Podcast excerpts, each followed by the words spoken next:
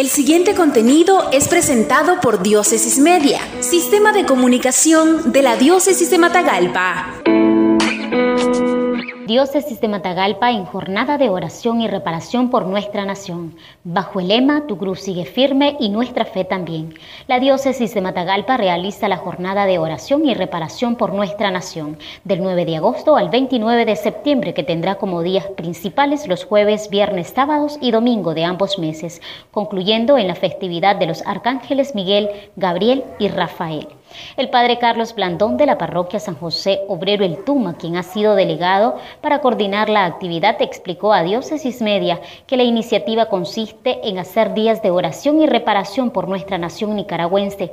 A raíz de tantos asuntos que hemos vivido, que no es de ahorita, no es de este año, sino que ya desde el 2018 venimos arrastrando un sinnúmero de complicaciones, de situaciones que nos animan a elevar nuestras oraciones. En cada parroquia cada uno de estos días se hará los horarios que los sacerdotes dispongan, pero a través de Diócesis Media, Radio Hermanos, TV Merced y demás medios. Los jueves habrán dos momentos de adoración a las 7 de la mañana y 7 de la noche. Los viernes Via Crucis a las 5 de la mañana, 10 de la mañana, 3 de la tarde y 7 de la noche.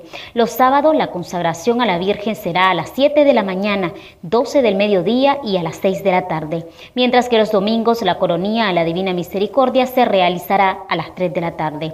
Como iglesia es importante la oración porque necesitamos la oración que es fortaleza para nuestra alma, para nuestro espíritu espíritu, indicó el padre Carlos Blandón. Esto fue un contenido de Diócesis Media, sistema de comunicación de la Diócesis de Matagalpa.